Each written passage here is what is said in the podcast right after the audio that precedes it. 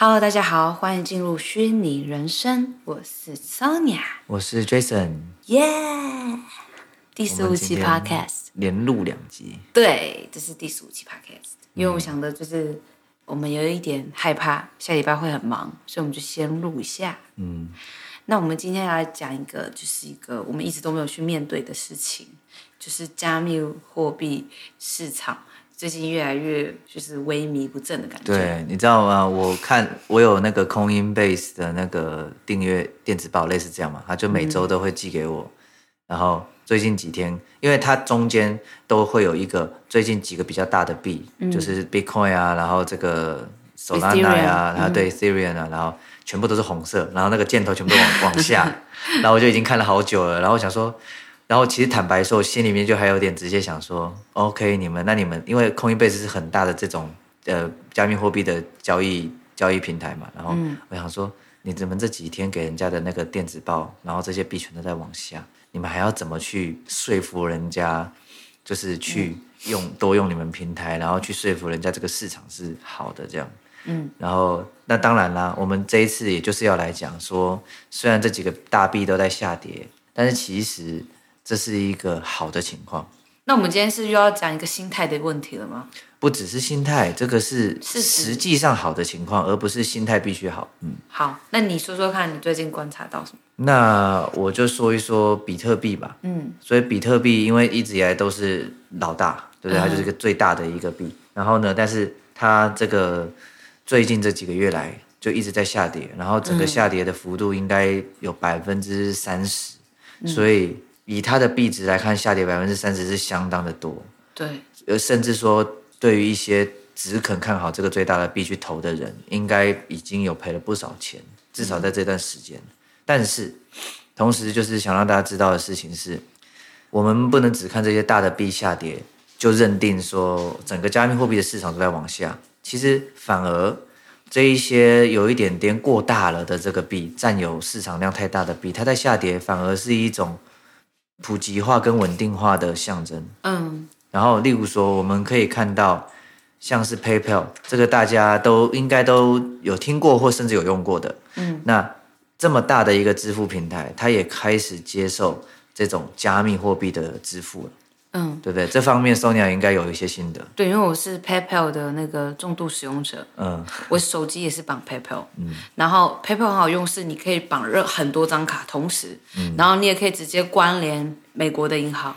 我不知道台湾是不是可以关联台湾银行，但是我这边可以直接关联美国银行。它可以说是全球支付的最大的平台了吧？嗯，对不对？所以它的方便就是这样嘛。对，然后它最就是也不是最近，就是就是它也是。对啊，是最近啦，大概去年就是也开始可以买卖加密货币。对。然后最近呢，这就是最近哦，因为我我今天才看到，他是说，就是因为 PayPal 也是看到，就是大就是他可能也有稍微感觉银大就是喜欢用加密货币的人，可能对银行有点小小的排斥，就 就觉得说，银行你钱放那里没有利息，嗯，对不对？而且我我得说，在台钱放在台湾银行的利息其实。虽然也不多，但是已经如果跟美国比起来，美国是几乎是没利息。嗯，而且严格严格说，不是放银行没利息，有是有，但是根本追不上这个通货膨胀的速度。如果你是在用台湾的银行，你已经觉得很少了，对不对？那我跟你讲，美国银行就是几乎是零，嗯、而且我是用 BOA 嘛，就是还蛮大的银行。嗯然后，所以 PayPal 它马上就是说可以买卖加密货币有这个选项。嗯、它最近又要推出一个叫做储蓄的功能。它意思是说，它的 slogan 是这样写，就是你可以把钱存到 PayPal 里面，你可以赚取利息，然后看着储蓄额增长，然后。而且它很棒的是，它没有最低余额限制，就是你没有里面一定要放多少。对，就是像 BOA 啊，它它就有一个规定很讨人厌，就是你的那个户头里至少要有一千两百美元，如果没有的话，嗯、它每个月就会扣你十二块。就是像像我们在美国办卡，有时候会做事会有很多优惠，你做不同家的银行卡，嗯、那你就可能说啊，这个里面最放的金额要最高要多少？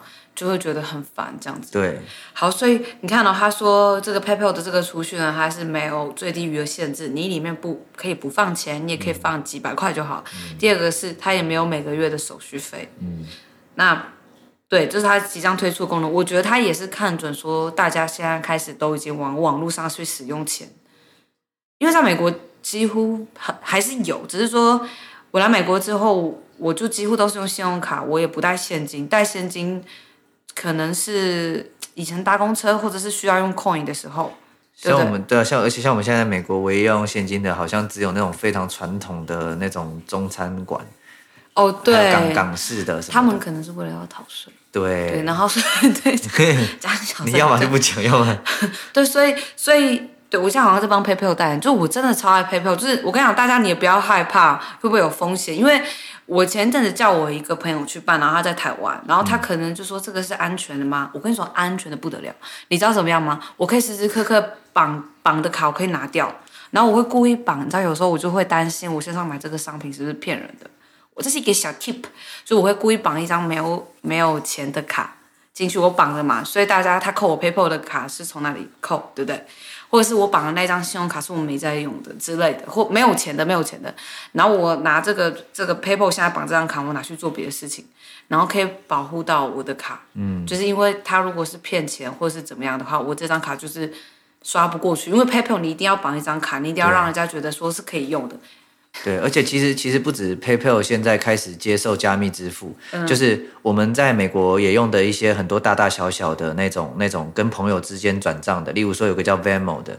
他其实也是在最近，他也突然间大肆的在用 email 宣传啊，然后我进去要使用它一般功能，他也在那边，就是好像仿就怕没人知道一样，就是他就一直大量公布说，他们现在也可以直接在 Venmo 里面买什么比特币、买以太坊这样子，所以就是这是一个趋势，因为有其实还有一个很重要的推力是什么，你知道吗？是因为像美国这些比较大的国家政府，他们开始在针对这种。专门走这种网络支付平台啊，他们开始严加控管，他们开始制定很多策略跟规则在这里头，规定他们好比说，你们这个每个月的这个跟朋友之间的转账金额总金额不能超过多少，因为他们知道说很多公司在利用这一些平台逃漏税，所以政府就开始对这些平台加好多规则。那这些平台也不是省油的灯，所以他们也知道整个金融上的趋势往线上走。所以 PayPal 这么大，它现在就刚好顺应这个情况下，它就开始跟加密支付接轨啊，这样子它也不会有太大的损失啊，它不会因为美国现在在限制美金这一些就是国家货币的东西，然后就对他们造成很大的问题，不会，因为他现在开始把市场转向加密市场。对，对不对？你知道还有这个这个这样子的关系存在，嗯。但是总而言之，我觉得可以说受惠的就是是我们民众嘛，嗯。因为对我们来说，这种网络使用的这个方法更更弹性、更自由了。对。然后刚刚也说了，就是虽然呃这个以太坊或哦刚刚没聊到以太坊，待会聊。就是虽然以太坊跟比特币都在往下掉，但是其实整个加密市场因为这个支付方式已经在普及化了。你知道我比喻一个夸张一点的比喻，你们可以想象五年后、十年后，很有可能在我们大家都见得到的 Seven，我们以往可能是要买现金买那些御饭团、买奶茶，然后要或是刷卡，或是刷卡，可是 Seven 有有储值卡，哎，对，iCash 什么的，哎，你还记得叫 iCash？对对对，好，但是哦，你可以想象之后，你可能也不需要卡，也不需要现金的，你身上不用带任何的这种有有货币的这种这种实质的东西。你可能需要一，只是需要一个数位的凭证，数位的一个身份，嗯，你就可以直接用加密货币去付，小到就是一颗茶叶蛋的钱，你都可以用加密货币去付，嗯，所以这样讲，我觉得就会比较贴切一点，大家应该就会觉得说，哦哟，可能才才才几个月前或几年前，我们都觉得这东西是哪来的，就是加密货币哪来的，NFT 哪来的，现现在可能会落实到大家生活中，在短短几年之内就会就会出现。对你，你那时候不是说他们要跟一个类似 POS 机的去整合，让大家可以对，就 POS 机是什么？大家应该知道，就是像便利商店那一些让我们插卡刷卡的那个那一台，就叫 POS 机。嗯哼。然后呢，在美国有一个很大的 POS 机的公司叫做呃 Verifone，嗯。然后现在也有一个叫做 BitPlay 还是 BitPay 的，它 BitPay 对它也是一个很大的支付，呃，数位就是加密的。然后它跟 Verifone 合作。哇哦，强上加强。对，然后也其实就很像 PayPal 做的事情，就是 PayPal 开始张开双手拥抱这个这个数位支付的到来。嗯、那现在这个 Verifone 虽然在台湾不有名，但是你就想象一下，就像是因为我是不知道 Seven 用的 POS 机是哪一家的，但是你就想象就是 Seven 那一家 POS 机，它现在也跟大家说，我这台 POS 机呃不只能够刷一般的信用卡跟金融卡，我还可以就是开通加密货币的支付。哎，会不会我们那时候去杂杂货店，然后上面写可以用比特币支付，他们就是现在我们现在也有可能啊，就是 Very Phone。那是我们最压抑，就是一看第一次看到这么新的东西。对，所以就是我我刚刚在举例，其实说夸张也不夸张的，就是这种随处可见的 Seven 很有可能很快的。他们就会宣布这件事情。那那那我们说回来，我们不是要说那个关于加密货币市场萎靡不振的事情？对对，你说。所以我说，除了刚刚提到的这种比特币，嗯，以太坊也陷入一个困境。比特币是直接往下跌了百分之三十嘛，跌得很惨。但是呢，以太坊的困境，它是因为它的手续费太高。对，真的，我跟你说，你刚刚是不是就是？你是不是调查数据？大概是平均每次转账要多少？四十六、四十八、四十七左右。是美金还是台币？美金，美金，每一次四十七美金。然后你知道吗？我之前有过最夸张一次是要一百多美金。对，尤其是在高峰期。我觉得超扯，对，我觉得超扯。那也没有，就是我吃完，我记得我那时候还记得很清楚，我去买便当，晚上的时候我去打狗。洛杉矶有一间打狗，它就是它是台湾的一个便当菜，然后打狗其实就是原住民的。高雄以前叫高雄以前叫打狗，然后是原住民命名的。哈，我觉得叶配 就就快变叶配之前没有，就是我记得我就是买完便当，然后就要转，因为我那时候好像是要买一个币，然后要先买以太坊，然后我就想说一百块，不是我刚刚前十分钟不是才十几块吗？我觉得二十一块我都可以接受。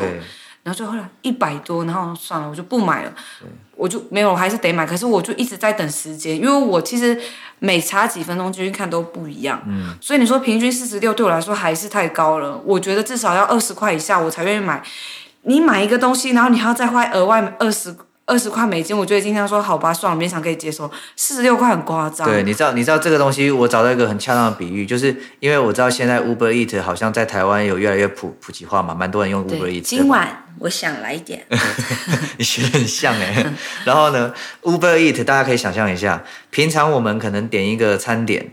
可能就台币哈，我不知道我脱脱钩了多久，但是假设说啦，我今天点我自己一人份的东西，嗯，我点的还不错，所以我可能花个台币两三百点我的食物，对，好，但是可能 Uber Eat 的外送费大概是几十块钱，而且应该甚至不会超过五十块台币才对，嗯、那这样才是我对我们来说，这样才叫做一个合理的外送费跟我们的餐饮费，对，但是现在以太坊的问题，它就很像是。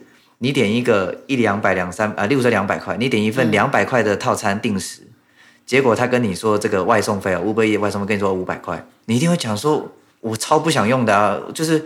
我为了吃一个两百块的食物，然后我要付五百块的外送费，而且我跟你说完全划不来。对，而且我跟你说，他最扯的事情是你不管转多少钱都是那个钱，他不会因为说哦，你这次买了五千以太坊，嗯、然后你可能手续费会比较高或比较低，没有，你这次买五十个以太坊，你在这一秒买五十个以太坊，跟买五千个以太坊手续费是一样的。对，因为就很多人去买。所以就是对于小额投资的人来说，或想初步尝试的人，现在就变得就是他是可以有机会，他是真的可以获利，可是他进场太难。第一个光下载手机，光怎么转账？我后来知道台湾人买是可以请人代买，但我这边都是自己买的。可是不管怎样都要手续费。对对对。对，可是对，然后刚我想额外讲一个，就是你刚刚说 Uber Eats 那个，你刚刚说合理对不对？可我觉得美国现在真的很不合理。嗯。因为比如说我买了一个麦当劳，可能他真的才。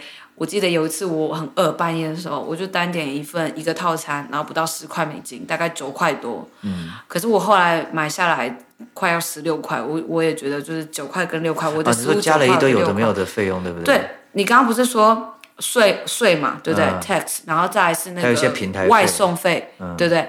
还有一个叫做小费。小费是小费文化是没小费是给司机的。对啊。可我的意思是说，就是我的食物九块，我外送就要六块。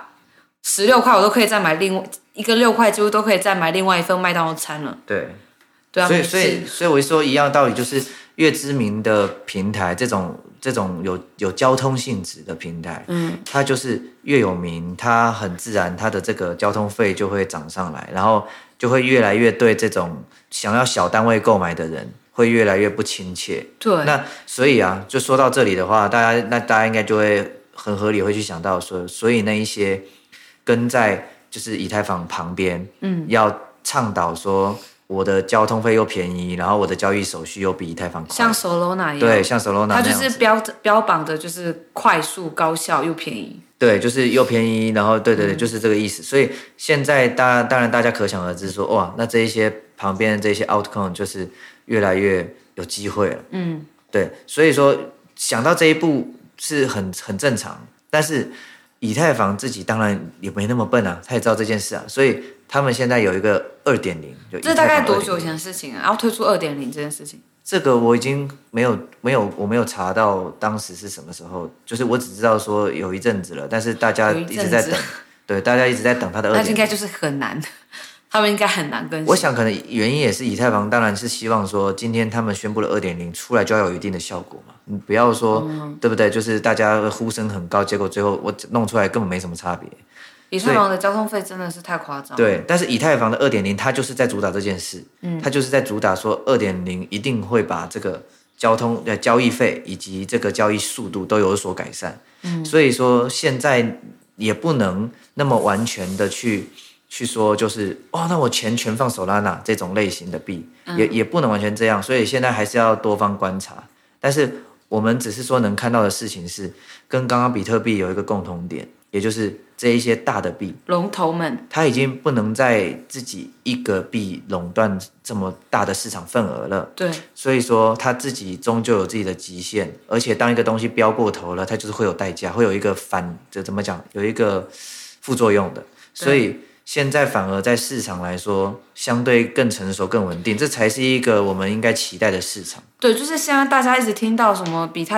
比特币，比特币跟以太坊一直在跌，然后大家就是可能有些人就会说一些马后炮的话，就说你看吧，泡沫化，泡沫化。可是其实对整个加密货币的市场是提升是起来，其实是好的。对对，然后好，我再额外讲，就是最近大家就是因为现在不是跌嘛，其实还是有一群人在说 buy the dip，就是说现在是最好买比特币的时间。还是有一群人这样讲，嗯、我我还是我我一直都是觉得说这种东西是可以长期持有的。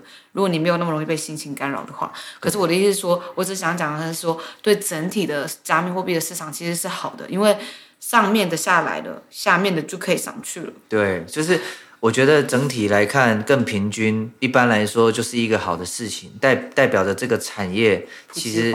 而且而且它看起来真实度更高，嗯，因为今天一个产业就像我们在意的贫富差距很大这件事啊，我们都会觉得贫富差距过大不是一个好事情，因为这样代表着资本市场跟一些大企业，等于说少数人却握有绝大多数的财富，然后结果大多数人却拿到的钱是不不够好好生活的，那这种现象都不是我们乐见的，所以说现在在整个线上数位金融市场来看。它也进，它也趋向于贫富的悬殊稍微回来了一点，所以说，单看这些大币虽然看起来跌得很惨，但是我觉得我们也应该要更期待的是这样子，因为对对我们这一些就是普罗大姓啊、平民百姓啊，是是更好的。对，然后我还想再声明一件事情，就是我们不是投资理财型的节目，我们就是跟大家一起去探讨这个加密货币、跟区块链、还有元宇宙、还有新媒体这个东西。因为其实我们两个就是一开始算是被新媒体启发很多，然后觉得它不只是一个媒体一个东西，它是对我们人生的价值观都算是启发蛮多的。嗯，对，所以对，就是一起学习的感觉。对，就像我们刚刚有时候会时不时离题啊，突然聊自己买麦当劳的事情啊，就是反正我们只是希望大家知道，说我我我们跟就跟大家一样，就是有还是有很多跟大家一样要生活的地方，只是呢，我们可以用这样子的姿态去去拿这些数位的东西来帮助到我们什么，嗯、然后。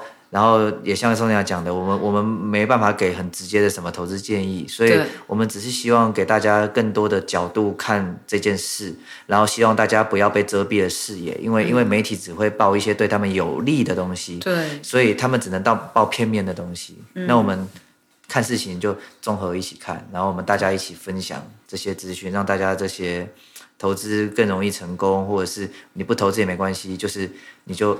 你就把这个当成一个新闻也可以，但是就是希望大家可以更全面的看事情。对，好，那结尾我们来来一个小片段，一个小剧场。Sonia，你用的 Podcast 平台是什么啊？我用的是 Buzzsprout 啊。怎么样？还可以吧？欸、我我都不敢讲话。为什么？啊？所以你打几分？五分的话，满分五分吗？嗯，应该有四点九。我是、欸、那很高、欸、我是指尴尬的部分。好，那如果大家想知道我用的是什么平台，或者是也想要做播客的话呢，大家就是可以到我的底下，我资讯栏底下有写那个链接，就这样。那这是今天的虚拟人生，我们下期见，拜拜，拜拜。